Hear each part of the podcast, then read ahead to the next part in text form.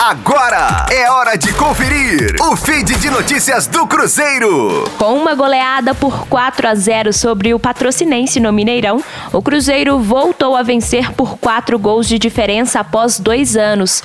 O último triunfo assim aconteceu em 10 de abril de 2019, ainda na primeira fase da Copa Libertadores. Naquela noite no Mineirão, o Cruzeiro goleou por 4 a 0 o Huracan da Argentina. O atacante Fred marcou três vezes, todas elas no primeiro tempo, e o lateral Dodô fez um golaço no segundo tempo, fechando o placar. Com o Felipe Conceição, o Cruzeiro voltou a vencer com um placar elástico e agora a Raposa está na semifinal do Campeonato Mineiro, encara o América nos próximos dois fins de semana. Rosane Meirelles com as informações do Cruzeiro na Rádio 5 Estrelas. Fique aí! Daqui a pouco tem mais notícias do Cruzeiro. Aqui, Rádio 5 Estrelas.